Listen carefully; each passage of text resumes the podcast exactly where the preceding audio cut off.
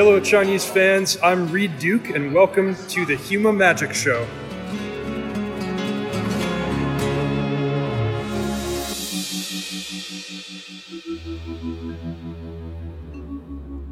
大家好久不见啊，整整一个月了，欢迎来到《修马考完之》第六季，今天是第一期啊。 呃，这一季咱们电台的宗旨呢还是不变啊，依然是主要偏重于竞技万智牌啊。我也会尽量多的邀请这个国内顶级的牌手来交流啊，咱们一起向大师们学习，共同进步，让尽可能多的中国牌手能进军国际比赛的赛场。呃，虽然现在二零二零年的短赛季已经基本结束了啊，但是啊，实际上还是有两场高级比赛啊，那就是赛季末的三十二人总决赛啊，和上周末进行的这个第二届密西邀请赛啊。虽然首届密西邀请赛已经是一年多以前的事儿了啊，是二零一九年三月，呃，但相信咱们多数人还是记忆深刻呀，因为从当时的这个超大预算到一百万的奖金啊，再到最后这个火花之战莉莉。的预告片啊，可以说，呃，都是万智牌比赛史里就最高的标准吧，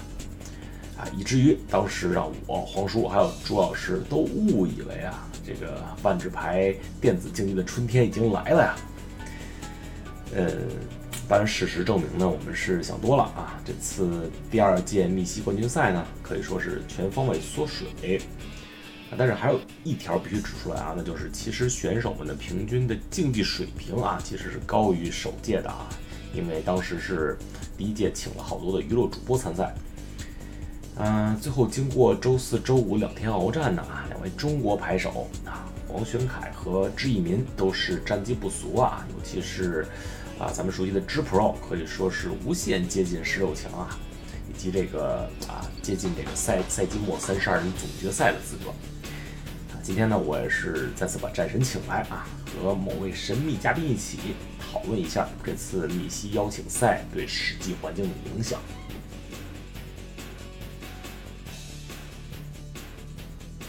好，咱们新的一期电台啊，那必须得有新嘉宾啊。今天我就是请来了这个，呃，也是我一直想请的一位嘉宾啊，裘老汉。老汉给大家自我介绍一下吧。啊，Hello，大家好，我是。裘老汉最近一直在做公众号的内容，大家可以在微信公众号上面搜索“老汉 MTG” 找到我的公众号，就里面会有关于史记还有标准赛制的套牌攻略以及最新的 Meta。哎，这个老汉 MTG 公众号最近是我每天必看啊，信息比较全面，而且更新的也很频繁啊，都是最新的第一手消息。今天咱们啊录的这个话题呢，也是。呃，基本上根据老汉这几年整理的这个啊，密西邀请赛的各方面的消息，不管套牌也好啊，还是就是官网的一些其他方面信息也好啊，老汉都整理的非常好啊。大家有时有时间可以关注一下公众号。啊，另一位是咱们的老嘉宾啊，也是这次出战密西邀请赛的两位中国牌手之一啊，来自魔法绵羊的 James 啊，战神，知一名知 Pro。啊，大家好。啊，我之前还是关注了这个裘老汉的公众号的，我觉得挺好的。就是现在很多，就是因为万智牌从来没有信息和 meta 更新的像今年或者近这一年半这么快过。但是他的公众号就是很实时更新这整个，不管是实际还是就各个赛制的 meta，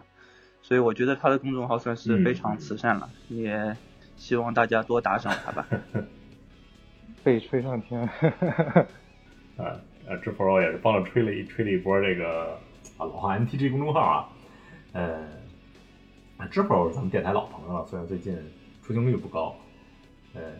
但上周末呢，这个呃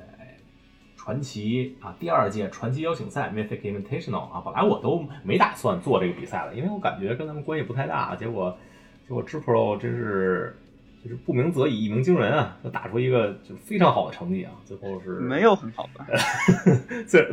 虽然知否他自己自己朋友圈更新的是说什么尚需努力，什么有差距什么的，但是在我眼里看来，这个是一个非常非常好的成绩。因为因为你想，Mythic Invitational 其实它的难度是高于之前的，我我觉得啊，就是除了世界冠军赛那种纯就基本全是 Pro 的比赛以外，就这种包括以前的 PT 啊，包括就是大 PT，我觉得呃。可能跟大 PT 可以比，但跟以前那种四百四五百人的 PT 比，我觉得这个 Mythic Invitational 难度其实是高于原来那种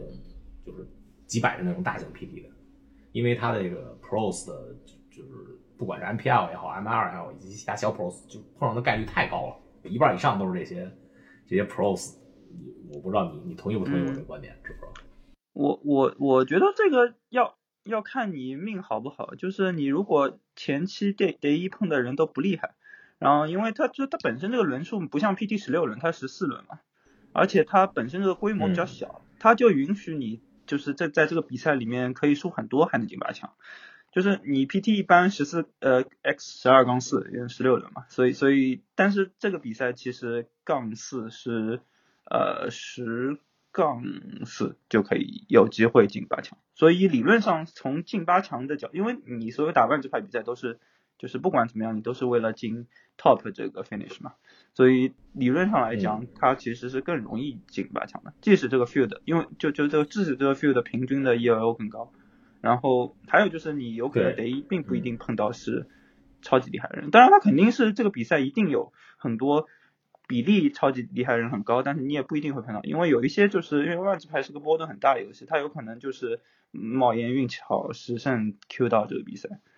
而且它本身可能也并不是说他就是挑了一套正好适合 meta 的套牌，然后正好对过卡两盘地，正好自己运气还可以就十胜了。因为十胜其实在很大的基础情况下，它也并不是说很难很难达到，你就是运气好确实也可以十胜。所以我觉得。就是我客观上说，可能比 PT 来说也不会难很多，就帮 PT 差不多的。嗯嗯，反正我还是觉得，可能我没仔细的考虑啊，但我还是觉得这个 Pros 的这这个 density 太太大了，这个比例太高了。我觉得即使即使是你只要需要少两胜，就我第一打的对手还挺厉害的，我第第二轮打傻蟹神蟹。就是之前那个 Raining War Champion，然后打了一个什么 Aaron Gertler，就有一个什么挺厉害的一个主播。反正德一打的人我还认识人挺多的，所以一般我觉得看你是因为德二一般都是挺厉害的人嘛，所以一般如果你看含金量高不高，你德一和德二要看打的是谁嘛。所以我觉得还行吧，就总的来说，我觉得这比赛还是可能比 PT 难一点点，但也没有比 PT 难太多。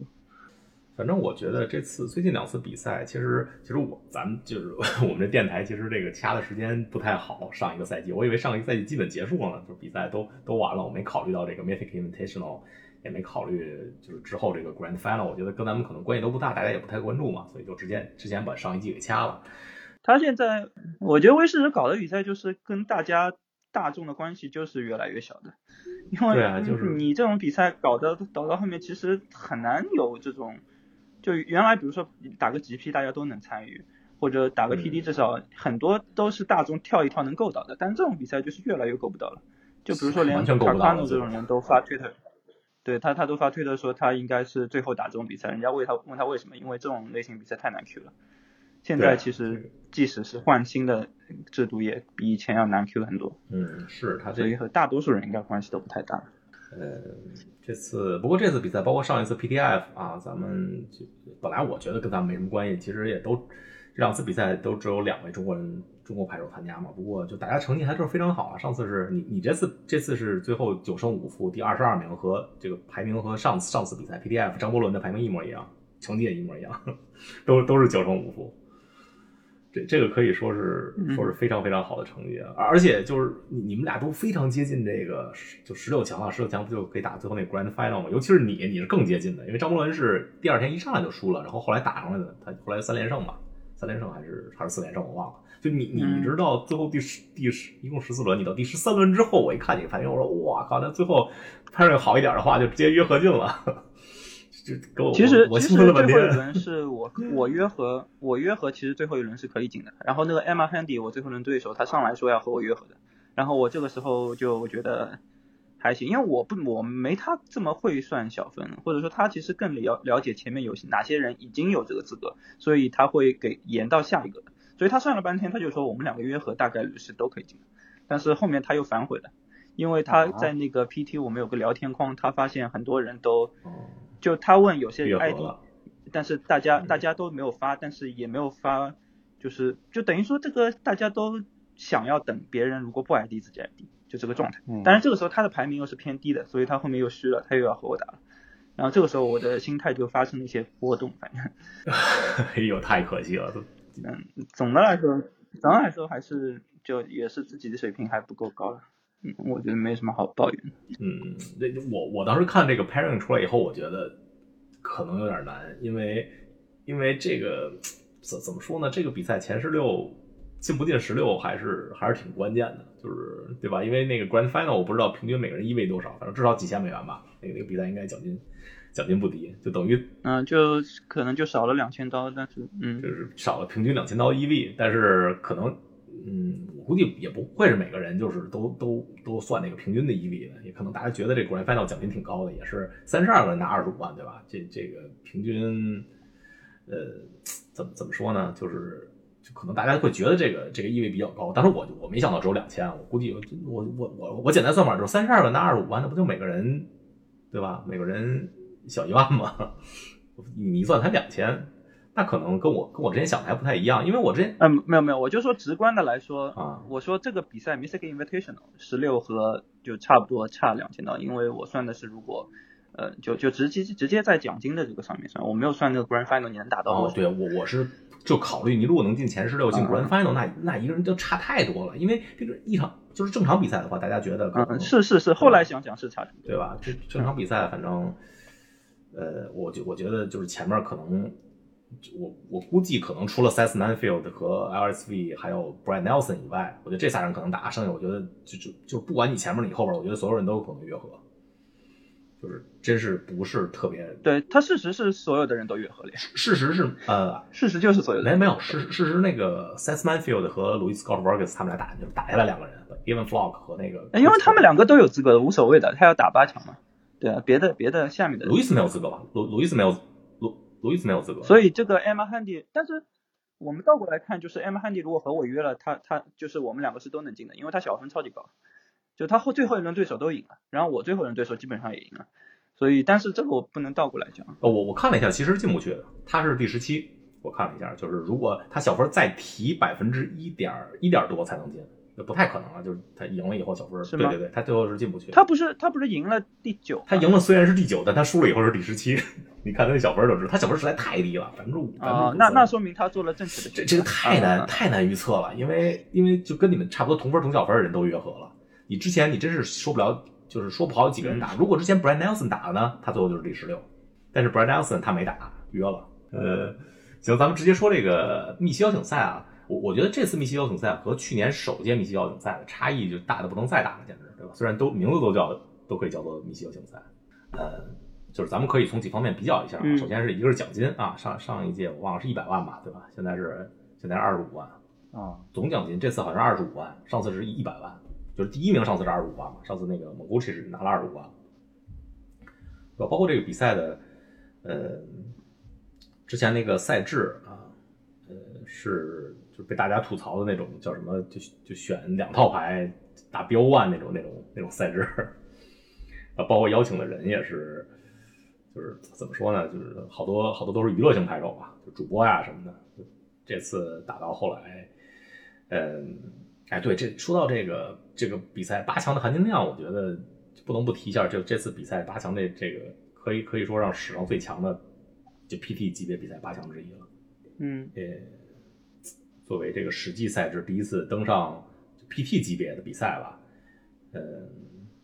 哎，我我觉得这个比赛其实对 Pros 来说优势还是挺大的，这也是最后造成了八强那个含金量非常大的，就含金量非常高的原因之一吧。嗯嗯，是的，就只有一个路人嘛，就等于除了那个 David Sternberg，、对，不认识。别的人都是脸上写着就写着写着大 Pro 都不是一般都不是一般小 Pro 对吧？都是什么 MPL、MRL，嗯对，全是对都是 NPL 的。老韩，这 Pro 你们觉得这个这这个比赛为什么对对大 Pros 来说这么有优势呢？这次的比赛，实际的比赛，因为我觉得的话，因为我自己练的时候发现史记并没有那么的这个 lucky oriented，就比如说你出 Goblin 就是看运气好不好。嗯因为这赛制说白了，这其实是很新的一个赛制，然后你是要很多的这个，就大家有更多探索的空间。就像如果是一个限制赛，就以前 PT 是限制赛出来的第二个礼拜就 PT 嘛，对，所以一般赛制如果研发就是更加新的话，大家都会更有这个开发的空间。这个 Pro 因为有团队，所以它就能更快的找出这个赛制的答案，不管是限制和构筑都是这样。嗯，那作为一个这样新的赛制，确实虽然很早之前就有这个赛制，但大家都没有把它搬到竞争性的舞台上。那么第一次竞争级的赛事肯定会对就是有准备的 Pro 来说更容易被他们开发一点。嗯，而而且我觉得就是从老汉之前就是你公众号更新那些 Meta 的文章也能看出来，这个环境的 Meta 还算是比较均衡的，对吧？就一直在变，变得挺快的。对对，而且就进进化也比较快。对它这其实它这个环境是一个没怎么被破解的环境，相比之前的 T 二来说，T 二基本上环境一出来就两个礼拜就就就初期破就就完完全被破解了。嗯这个这个史记虽说也出来一段时间了，但是这其实也是个新环境啊，对就王者旷野被禁了之后开始就对等于是是个新环境在比赛。之前的一个月或者一个多月吧，出了这两个新环境，等于算是这个环境还没有还没有被完全破解，所以对 Pros 来说确实是优势优势非常大，导致最后这个八强变成了史上最强八强之一了。呃，说到这个比赛本身，咱们再说一下，嗯呃，再说一下这个制作水平问题吧，尤其是和第一届这个 Mythic Invitational，当时老汉你当时看了吗？去年去年去年三月份就 Moguchi 拿拿冠军那次，啊，就是那个对，知看知 Pro 肯定看看对，那对那那比赛制作就是完全是就非常高水平的制作嘛，对吧？就是不管是从从这个舞台搭建、灯光、解说，对吧？各种就是场景切换，然后跟这次比赛一比，简直就是 他那有线下的舞台啊，我说谁叫有这个疫情的影响？他本来如果是线下去 Long Beach，可能也会。哦，他本来是在 Long Beach 本身的制作，他是有这个预算在里面的。哎，但是对啊，但现在没有那个预算了，肯定就是差一点。他这差的也太远了，这个这个本身就就是我不知道你们看比赛直播的时候有没有这个出现画质问题。我觉得有时候简画质简直简直是人脸都看不清，就我觉得不光是网络问题，因为我看到好多人都在、嗯都在这个吐槽这个画画质问题，而且他就有很多挺低级的失误，比如那个那是谁？是 Size 在比赛还是谁在比赛，就突然弹出来一个什么同城寂寞少妇我在等你还是什么，就就包括上次那个 Allen Allen Wu 在打八强的时候，PDF 八强的时候，他的室友在后边上厕所没关门，就全程直播。啊，这也没这这其实也没什么办法啊，因为他毕竟是直播嘛。呃，当时当时也掐不掉，嗯，呃，但是这个就显得我也比较，我个人我我个人看这个比赛，我还是挺享受看厉害人互相打，然后还能看到他们手牌，就是这感觉就是从我的角度，因为我就喜欢看厉害的人互相打架，我觉得还挺好看，嗯因为他每一轮其实还是做了挺多的这个不间断的剪辑，而且他节奏很快。因为这比赛我们打的时候就发现，有时候时间其实还剩下二十分钟，大家所有的 rounds 都打完了，哦，但他也没有强行做广告，他就直接跳到下一轮。嗯，那所以，所以然后就他整就节奏很快，就跟着这个比赛整个的节奏走了。所以我我个人还是觉得，就对我来说，我没有觉得观看体验太差，嗯所以可能可能没有很好的烟火效果，但因为我毕竟只专注于只要看他们厉害人打就行烟，火效果，嗯，所以这点我觉得做的还行。嗯，呃，这这个再说说最后这个周六周日这两天吧，八强突然变成分两天打了，这个其实是在学一些其他游戏，比如什么星际争霸呀，正好这次这个星际争霸二也在呃举行了这个 DreamHack 的秋季赛，是是和这个 Pro 同时举行的啊。我一看这个 DreamHack 其实就是这样，就最后打到八强以后就分 Upper Bracket、Lower Bracket，然后打两天。但是具体的就是具体的就是胜负场，败者组、胜者组不是这么分配的啊。但是给给拉到两天了，我我我其实是个人是特别不适应这种看法，一个一个八强赛要拉到两天去打。其实他之前呢也是这个胜者组、败者组，对吧？但是他也就是一天打的，但是没有播所有比赛。就我我更喜欢那样的，我不知道你们俩觉得觉得八强分两天打怎么样？他就是把八强的双败分两天打就就太太长太长了，看着就会有那种疲劳感。就我我还是我觉得八强一天打完还是就即使你不播所有比赛还是比较好的。我觉得其实万智牌和星际这种更竞技更强的也不太一样，因为很多时候大家看这个比赛真的是带有一些这种自己想要看一看这个套牌怎么样，要选一套或者他打法怎么样，哦然后自己打的时候可以用这件事情，它不只是看它观赏性这一点，所以很多时候可能他要考虑观看者也要，就比如说第二天是有那个密期 qualifier weekend 的嘛，所以大家可能就是冲着这个看的，所以你还不如直接大家都在自己大家都看观看兴趣最高的时候，把所有都打包一起给大家看，嗯。可能这样会收视率更高一点。然后因为因为毕竟它不是一个像这个换看大家就是不懂的人不会玩的人在那边看的这种，它肯定是大家更多会有就是需求是要看大家怎么打的，然后在那边看。很多很多会有这种观众，我不排斥有娱乐娱乐拍手看，所以我我个人觉得他可能万智牌就就直接直截了了当的，就是不要分很多天。而而且这次周末这个比赛，周周日吧，主要是周日，还是上演了一出算是这万智牌高级比赛直播史上最大的事故，就是这个就不播了。最后，我到现在我也没闹明白是哪出错了。反正后面因为这个 MCQ Weekend 打完了，我就也没怎么看啊反正他不播了。我想看，对，我也知道这个事情，但反正很多我也不知道收视率是不是。我一直在这等，我好像好像陈明阳在在营地也在那边等，他那还是半夜，然后这个 Twitch 上 Crocky 也在在在等，说周日周日一天一早上就在等，说我今天要播这个密西到游戏密西小比赛最后八强，然后一直等到下午，然后还是没有，所以我就跳了，直接直接下播。呃，最后也不知道是到底是什么技术原因啊，就是让这个直播一直出不来。最后这官方还特别逗的，还发了一条这个这个消息，还说这个等待已经结束了啊，然后大家很高兴。再往后一看，什么这个这个比赛将以录播的形式在多少多少小时之后给大家放上来，大家都不行了，说一下我操，这是什么？这叫比赛？这叫等待结束了吗？还得等八个小时。就在周一的时间，美国周一的时间，国内可能已经是周一晚上了，才放出来这个八项八项比赛这个录播。哎，也是关于这事儿，我也我也是无力吐槽了。我觉得怎么可能叫了半天电子竞技，怎么可能最后出现这种事故呢？那我是没我是没见过哪个是吧？就是一线的电子竞技比赛能能一拖拖一天的，最后最后这个比赛。好，咱们这个关于比赛本身说了好多啊，这不你说一说你这次比赛的准备吧，就包括套牌选择呀，就这个 meta 预判啊之类的。啊，就是这次其实这个比赛，我们大多数参加比赛的人可能都是挺，就像你之前说的，有个情况是，他原来是放一百万奖金，入场费七千五百刀，然后突然变成了入场费一千刀，第一名帮入场费差不多，所以本质上这个比赛大家都没有那么的重视，可能。嗯呃，当然，Pro 肯定该准备的还会准备，因为它一来它不像以前有职业积分，二来它 Q 下一个，就等于说你 Q 这个 Grand Final，Grand Final 也和未来的 MRL 关系不太大，嗯，所以所以所以这就没没关系，就所以说这个比赛我自己刚从那个意志品质上就没有重视到非常非常重视，但我还是挺认真的，大概在比赛前两周左右开始准备实际这个赛制嘛，然后这次就是。呃，也是运气比较好的，因为因为这个赛制就是等于说这个比赛，因为大家大 pro 没很重视，然后问那个 Marcel Cavallo 一些这个人生哲理的问题，他正好提到他这个比赛 他也无所谓，然后他就说他可以和我分享排表，哦，或者分享这个准备过程，所以我我我差不多每隔两三天我都会问一下大神他的进度怎么样，然后和他就是讨论一下这个赛制，还有就是我就是那个 Peter Ye 之前。也是 MRL 的台湾队长嘛，嗯。然后他找到我，然后我和 Peter，呃，因为我也是调成了美国时间嘛，所以基本上每天会和他进行一个两三小时的测试。嗯，所以总的来说，我觉得这个比赛的测试强度对我来说，我还是觉得挺幸运的。可能就是因为大家就大神他们也没有很在意这个比赛结果，所以他也愿意和我分享一些这个过程。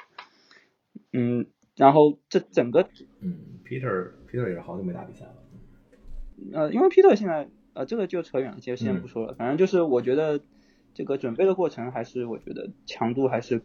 可以，还挺好的。因为我不只是就是至少和天梯这些人打，光和天梯这些人打，并没有很大的训练效果。嗯，就至少我觉得我在这个准备上还是挺充分。呃，在在套牌选择其实，嗯，就因为这个套牌选择其实就没有那么的，就是就是因为大家可能。刚开始这个新的呃这个赛制都确实也是从天梯出发，然后我基本上在这个直播的时候，因为我差不多直播了呃十个小时左右吧，这个准备的过程，但我每天可能会打十个小时，但是我一共直播了十个小时左右，但是这个我的过程中我已经选套牌的时候没有一点都没有纠结，啊，因为因为除了红黑，我的胜率可能在百分之八十五、百分之八十以上，别的胜率我都在百分之五十。呃，除了 Ban Spirit，Ban Spirit 可能也有百分之八十胜率，就是等于说这这就这套牌胜率碾压所有其他套牌。我打的时候，哦，然后我和 Marcel 的讨论的过程中，他也是一直给我反馈，他就说 Red Black 肯定是最好的第一局主牌局套牌。嗯，然后如果背牌对锅有雷烂你就死了，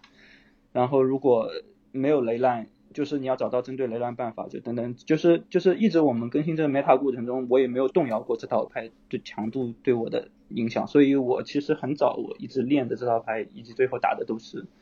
就是比较，因为关键是我们就是我中国现在也没有团队，或者说因为我现在虽然魔法绵羊，大家也只有我打实际者比赛，也没有很好的一个测试基础，是，所以也没有办法去细节测试到每个单卡，就比如像萨拉头这样。调整成一个非常适合这个它 meta 的这样一个红黑的版本，所以但总的来说，我觉得我选套牌过程还是挺自然而然的。然后也结合了和 Peter 测试，Peter 也是他一开始就定下了打手态，他自始至终就没有想过要改别的套牌，因为收态就是一个以物弱为基础，你调整组件，你如果调的那个版本最合适，一定是最好套牌，就是这样的感觉。然后他是和 John Rolfe 嗯也会有测一会测试一定界测试基础，最后他们的。他们的七十五张也是一样的，嗯，然后我每天其实我后面就是我帮他测试，就是我用不同的套牌和他收台打，因为我想了解整个 meta，我也想我也想要理解所有套牌的运作方式，我就每个套牌我都试了试怎么和这个收台打，然后在整个运作的过程中，我还是觉得红黑是最满意的，然后胜率就我前面说了嘛，除了胜红除了红黑最能赢，别的都没那么能赢，嗯，所以我也没有去选别的选择。这个红黑红黑这道牌其实。呃，之前老汉老汉，之前我看老汉那个公众号里把这套牌写的就是红黑中速，我觉得这个其实这个名字不太不太合适啊。这红黑奥数师这套牌，就我也不知道取什么名字啊。啊，对，就其实我一上来我这套牌叫红黑，我没打过这套牌的时候管它叫红黑年轻人。然后后来我看这个牌怎么运作以后，发现发现这套牌其实跟男年轻人关系就跟年轻人关系不是特别大，叫红黑奥数师可能还稍微合适一点。有的牌表都没放年轻人，是不是给大家介绍一下这套牌具体就是大概是怎么运作吧？具体是一个什么节奏？嗯，这套牌我一直说，我直播的时候一直说，就是我感觉我打这套牌的时候，我在玩 Legacy，他们都在玩 T 二，因为这套牌有个非常呃，可能不只是 T 二，呃，就是实际最强的开局，就是你放在 Legacy 这个开局也是很强的，就是你一回合思绪，两回合出奥术师，是叫奥术师对吧？就是就是你前面说的这个一三这张牌。你就可以做到一三开始每回合赚一张，然后它有很强的坟场 synergy，而且它可以用很少量的地，呃，我只用了二十二个地，然后有两个是功能地，所以它很难，就是法术力它其实挺稳很稳定的，它很难爆地，同时它有一个非常非常爆炸强的开局，然后它超就等于说这套牌的，就而且那个卡瓦六我们讨论中他也觉得这套这套牌很重要的是，不只是它主牌局的胜率。就是它不只是主牌局最好套牌，还有就是它非常的，就是呃，就英文就等于说非常的稳定性非常高，就这它很难是抓的差或者是卡地爆地的，所以这叫就让它的稳定性非常非常高。嗯，所以只要没有吃本场针对，它就是最好的套牌。呃，然后还有一些点就是，嗯，这套牌是红黑嘛，它可以用到呃这个攫取思绪这个牌，然后用思绪去做手牌破坏，然后用到环境里面最好的。一些短杀生物去就是处理这个 meta 第一的这个 goblin 和就是这等等于说他打任何套牌都有一个办法，他他有一个命门就是坟场地脉这件事情，然后呃最后那个卡巴六建议我放那个方瑞卡的这个叫叫叫叫叫什么中文叫什么，就是反正三费牺牲的结界或者牺牲的生物。就我自己肯定是想不到这件事情。嗯，他后面跟我说去你去试试这个吧，应该还可以的。对。然后我试了，我和 Peter 试了几盘之后，我确实因为他牺牲了地脉，不止牺牲地脉啊，有时候牺牺牲一下阿兹坎塔也挺好的。就等于说，等于说这这这张牌使我整个套牌的维度上少了一个死角，因为没法解结界。但是但是鲁伊萨瓦托这个他这个列斯，就是他是从另外一个维度，他就用红绳去代替这个反常维度，他就不和你。就是不要和你互动，然后他就直接让用红绳去从这个正面平 A 了，呃，然后我和他的 list 其实看起来看起来就是都是红黑奥数师，但其实完全不一样。虽然细节上可能就差那么八张牌，但是真的是完全不一样，因为他用的是那个 Claim 的 First Bone，红黑红黑饼干，然后加一两个收割火花，然后他牺牲员其实一共只有六个，所以我其实不太喜欢这种组法的，因为我觉得这个套牌看起来就他这种判刑加牺牲的那个思路，他很容易抓到一半，抓不到另外一半。但事实是，他其实打下来也很，嗯嗯，就是就是等于说它的它的版本是更 aggro，就是它的它跟我不一样的，它就是带那个 claim the first bone 嘛，就是就是一费小判刑嘛，嗯。然后它带一些一点点牺牲的多一点点牺牲员，它带四个克罗夏，但其实本质上就是它它会更 aggro 一点，它主备它都是走更 aggro 的 game plan，我主备都是走更 aggro 偏向控制的 game plan，嗯。所以我是红黑偏控制，它是偏 aggro，但是这个宗旨就是思绪加 Arcanist，这个这所以就也差不多了，路拉斯路拉斯好不在这个环里，作为情侣强的呀，强，呃，对啊，我我打这套牌我就爱上了卢拉斯，然后我去打摩登我也用卢拉斯，发现摩登就没那么强了。呃，行行，老汉你老汉你分析一下这个这个赛前比赛的 meta 吧，就结合你之前的之前的文章，你这个比赛主要是这个主流套牌主要都有哪几套啊？可以算一线套牌。就从从王者旷野被禁之后，这个环就是嗯这现在这个环境是王者旷野被禁之后的环境嘛，就实际赛制。嗯嗯啊、就是就赛前的上上周末，啊王者幻影被禁了，大家那时候最流行的是一个乌洛套牌，那时候是 Maguchi 玩的那个苏洛台，还有小黄帽玩的班特，就两个人把这个乌洛套牌给带火了。这次比赛里这个嗯苏洛台表现也不错，他是就就每个周末都会有就各种比赛嘛，然后第一个周末就是有就是有两套乌洛套牌转了比赛，然后就开始非常流行起开来了。然后那那个周末我记得还有个纯黑副里卷了一个比赛，所以这这次那个密西邀请赛的八强也有套纯黑副里嘛。就后来第二个周末，第二个周末就发现乌洛套白玩就可就没那么厉害了，发现，然后有一场比赛，它是 SCG 的办的比赛，每个周末都会办的比赛，它有有两套永德牺牲卷了，就会师决赛，然后后来发现就大家都开始玩永德牺牲这套牌了，然后又是那个 Twitch 上那个 Cookies 一直在带这个永德牺牲的节奏，嗯，嗯就一直到这个周末就勇德牺牲玩的最多的人是使用人数第二的套牌嘛，第一是鬼怪。那说一下鬼怪第就是用的人最多，也挺奇怪的。就为什么就明明是一个这种呃 pro 比较多的比赛，玩这种这种玩运气的套牌？嗯，你觉你觉得鬼怪是一套就是非常看运气的套牌？我我其实觉得倒未必是，就是这不因为因为鬼就是 Max Moxis Maxis 这张牌，我我不知不知道我不知道你怎么看这个这个 Moxis 套牌，就鬼怪套牌。呃，鬼怪这套牌怎么讲呢？他他他看运气，可能是在于只是 Moxus 他翻的怎么样这件事情，但他嗯整套牌是一套很稳定的套牌。你不能说这套牌是看运气的，你只能说这套牌的这个属性里面有这个，就这它套牌其实是很稳定的这样运作，一定能打出这些上限。但是里面有一点点就是有随机性的成分吧。嗯，大家万智牌是拥抱随机性嘛，他只要他确定用的套牌是最稳定、最厉害的，他就应该用这个牌。但就是，但事实是，我也，我也，我个人我也没有觉得鬼怪厉害到可以有百分之三十多占比这个程度。可能大家就像我说，大家有点对这个比赛有点偷懒。嗯 还有就是，我觉得，我觉得 John Stack 这个牌，就是不管是食物系，还是 Coco 牺牲，还是尊殿系这三种牺牲形态，嗯。我觉得可能 LCV 他们的这个做法可能是这个，就是因为这个 Mystic Invitational 它的牌表提交时间很早的，它并不是说这周末前比赛前一天提交牌表，它是前一、前一天就前一周的这个就等于说是前一周的周末提交，所以嗯提前五提提提前六天，所以它的 meta 其实是很滞后的。嗯。就这个世界，就等于说这个在开始打的时候，大家如果把这个 Mystic Invitational 这些版本放到放到这个天梯里面去打，可能已经打不过这个整个 meta。所以所以就是他大家在之前那个礼拜，可能鬼怪确实是最好的，但是这个礼拜我觉得就周末的，呃就是 Mystic 什么 Qualify Weekend，就等于说，真真正开始比赛这个礼拜最好的套牌肯定是永德牺牲。嗯，这个打打永德牺牲好难啊，打红药师也好难，我感觉鬼怪，因为我之前在打鬼怪，就感觉突然一下就难打了这次比赛。所以就是红黑红黑如果打这个整个牺牲更多的 meta 也不是特别好，所以我第二天我就换套牌打了。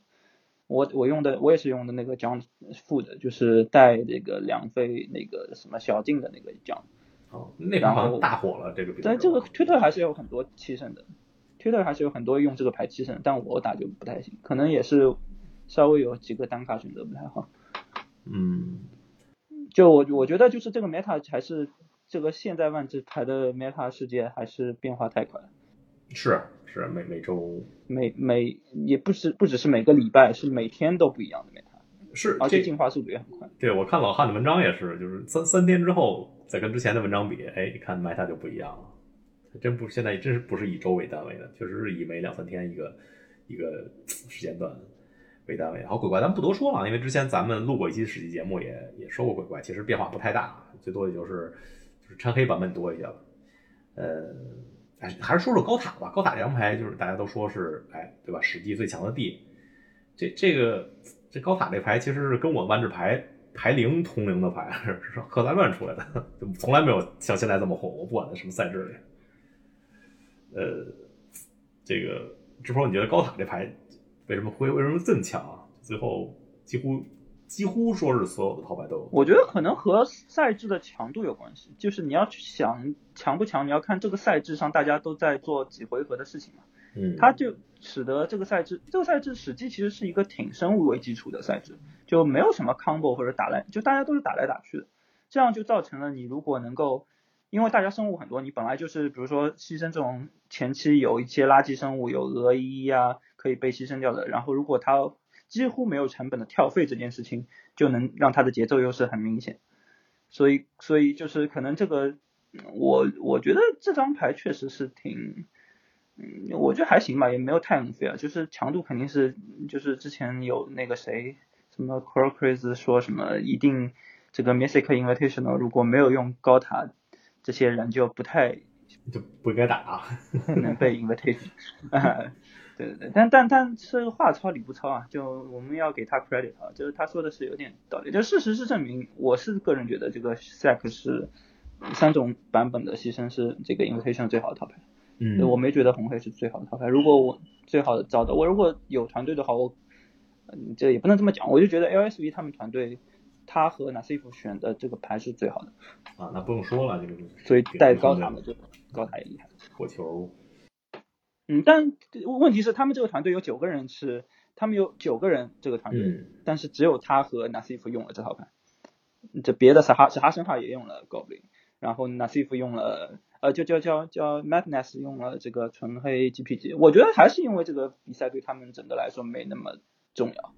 嗯，就是回到之前，我看他们就准备这个比赛的时候就说就是就并没有大家统一套牌或者怎么样的。一起准备，对他随便打打嗯，对，嗯，因为这个比赛没，大家毕竟没法一块儿，就是像那种合宿啊什么的，就就有很系统的怎么怎么练，跟以前的比赛准备准备可能不太一样。行，咱们不不说这个高塔了啊，咱们挪到这次冠军套牌吧。这这次赛夺冠，其实我觉得已经把就赛赛斯曼菲尔他本本人已经晋升到这个万智牌历史上最强的牌手之一了，因为呃有过三次 PT，以前直接说 PT PT 八强就行了，现在非得。名字老换来换去的，那其实，在历史上有过三次 PT 级别比赛八强的人，其实没有几个，对吧？就是，而且都是那种，就是开布迪啊、PB 啊那种那种级别的，好像有四个，四个还是四个人左右吧。但是 Size 这次达成了这这这个成就，其实其实今天咱们在录上个赛季咱们说那些历史上最最强的五个人，可能 Size 就就可以占一个名额。呃，再回到套牌上吧，就呃就。老韩，简单简单介绍一下为什么骚太这个这个这么强啊？我感觉就是跟 T 二的一个道理嘛，就是对，嗯，有乌洛尼沙水溪这一套，然后再加上黑色的思绪，还有其他一些短去除蓝色的非常一些灵活的反击咒语，这些就各种单卡强度上碾压别人。有，我觉得思绪给的这个苏特苏洛台特别好的一个补充，尤其是你可以这个三回合乌乌洛啊，或者是两回合。Grow Spiral，然后直接加一个思绪，我觉得跟之前的节奏就完全不一样了，有一个思绪来来过渡一下。嗯，我觉得还是因为那个 Manfield 他找到了最好的方法。嗯嗯。就引用这个大师的，就我们刘宇辰的大师的一句话，就是他说总算能找到这个正确的这个结构了。就是你看他的组法，他明显和就大家都是打 s o 台，然后为什么有些人就打的不厉害，有些人就厉害？他其实其实单卡选择这个数量，每张的数量，这用什么还是挺关键的。就是伊萨格斯这个牌之前并没有那么多人。但用的，但 Manfield 是满编的四张，我觉得这个是核心。然后他用了三支水系，太好用了，你知道吧，这个打高林太好用了。嗯，就就等于说他他的他的杀和这种配比，他用了 Eliminate，他没有用 Harris Attack，就很多小细节，比如说，但四个泥沙就不说了，就等于说他整个套牌的这个这个单卡选择上，一个 Distinct 就和四个 e s e r g u s 的 Eliminate，他都是很有自己的想法以及测试基础在里面。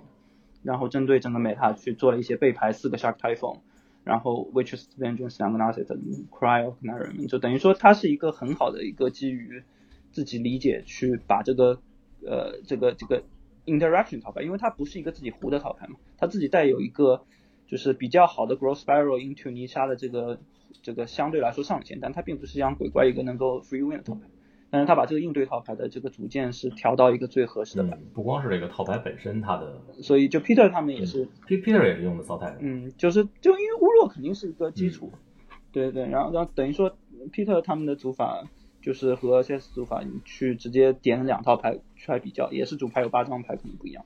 就他 CS 可能就是等于说强行就是用自己的单卡选择和对系列理解，把一套非常笨重的套牌做得非常。适合这个 meta，然后他就就等于说还是这个功力比较深厚，就更应该让他赢。嗯嗯，其实这个，所以我觉得并不不一定不只是一个套牌的强不强问题，而是以这个人调整这套牌调整成怎么样的。对，这个 sales，你你你觉得你觉得现在排历史前五 sales 可以排你们这块？啊，Manfield 一直是我的偶像，只是你的偶像。自从大欧文不打牌以后。我的偶像是那个哈约·德明格斯和 Sis Manfield。自从那个欧文·特滕沃德和，就是本来我的偶像是欧文·特滕沃德和尤约瓦塔纳，然后他们都干，被打。呃，好，咱们这个啊，一线套牌，刚才其实也说到这个永德，永德，呃，智普，我觉得这个智普你说的是实物版本最好是吧？就现有三种版本。嗯，在 MCQ Weekend，我觉得实物版本是对相对那个 Meta 的。整个 meta 会有更好的相对优势，但是在那个 Mystic Invitation 的版本，最好的套牌我觉得是 Coco 的牺牲，就是虽然只隔一天，我觉得这个 meta 就是完全不一样。老老汉，你你的分析呢？你觉得这个永德牺牲的版本，因为它它有几个版本，你简单说一下。就现在，就它这次八成就有三个版本，第一第一种就是 就是火球他们用的那个 Coco 的版本，征召军武的版本，然后还有一个。波兰大师的那个那个叫谁啊？啊，尊剑版本对，还有一个路人的实物版本。发音了。啊，嗯，的确，现在就现现在环境就是实物版实物版本最好，对啊。就这个版本，因为这个版本其实打缩台还有实就牺牲内战来说都还挺厉害的。嗯。就打比较偏慢套牌就会更厉害。啊，更适合这个比赛更新之后的环境啊，就是可能也有很多人喜欢想想打一下缩台啊什么的。呃，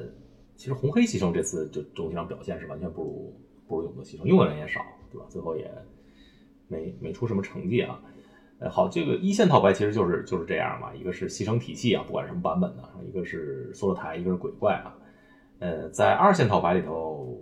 有咱们刚才提到的永德尊殿，其实也算是牺牲体系吧啊。另外还有这个这次 Man Madness 用来进八强的重新复理啊。好像，你说这重新复理其实不是什么新课题了是吧？是不是两三周前就出来了？对，三周前就有了，已经就已经比较火热门的一个套牌了。其实，这这牌具体是大概怎么运作？你介绍一下。这牌就是快速填坟，然后出一个那个复理的那个开门的那个东西，三费的一个神器，然后再开个门。开复理出来，嗯，这这个这个牌，如果你如果你抓不到那开门神器怎么办？它本身有抓牌手段，有个一费的一，有个灵勇抓牌，还有它有个有个二费黑绿有个东西，就是他身材是看坟场的生物那陶白合金啊那个挺大的，对，对那个踢人踢的也挺疼疼的。其实其实这牌看着是个复理套牌，其实它本身的这个架构来说，其实还是一套就是也是铺开比较快的一一套，也是个生物快攻套牌两费的人，嗯对对，所以他他的这个就非复理也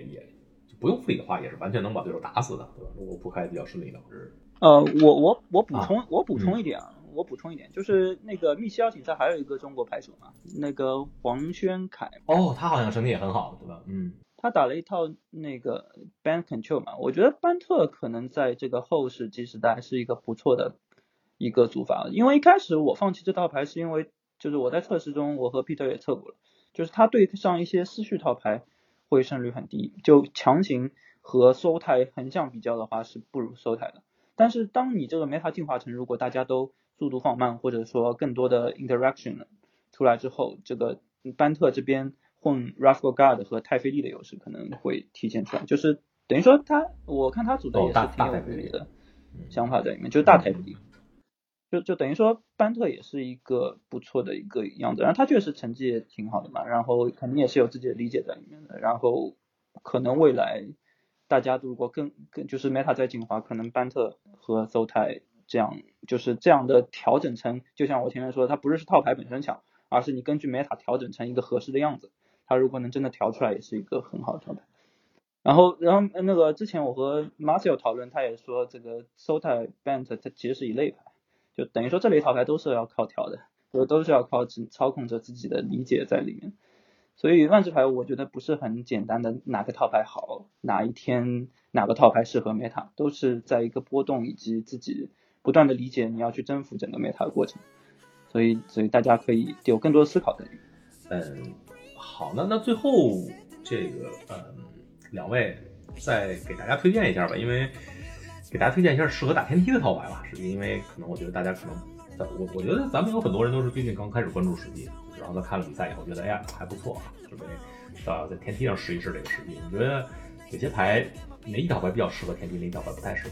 因为 s o t 打一个天梯这样的 open meta 其实是很难的，因为你没法做到你的十五张工具，就等于说你所有的武器放在一起，你不能针对一个乱七八糟什么都没有的 meta，你只能针对一个你自己侧重的 meta。但是天梯其实就是什么都有，天梯的人并不管你主流是什么，胜率什么高。呃，或者说天梯的这个钻石到密西之前并不会这么广，它可能密西你排名偏高之后会更趋向于主流一点，所以天梯可能就要打一套自己本身上限够高的，或者说自己的口口黑 consistency 呃这个更强，就比如说红黑超级稳定，或者是永德 poke 超级稳定，就是你稳定性和上限越高的牌，天梯会更好。呃，Goblin 可能也行吧，嗯，但是 Goblin 因为大家都很 hate Goblin，可能大家都放什么简单简单就行。就就是说，其实没有什么就是套牌选择的问题，就是你打你喜欢的就行了，是吧？就玩自己顺手的呗。呃，也可以这么说，这肯定是那个能让你获得快乐。Let's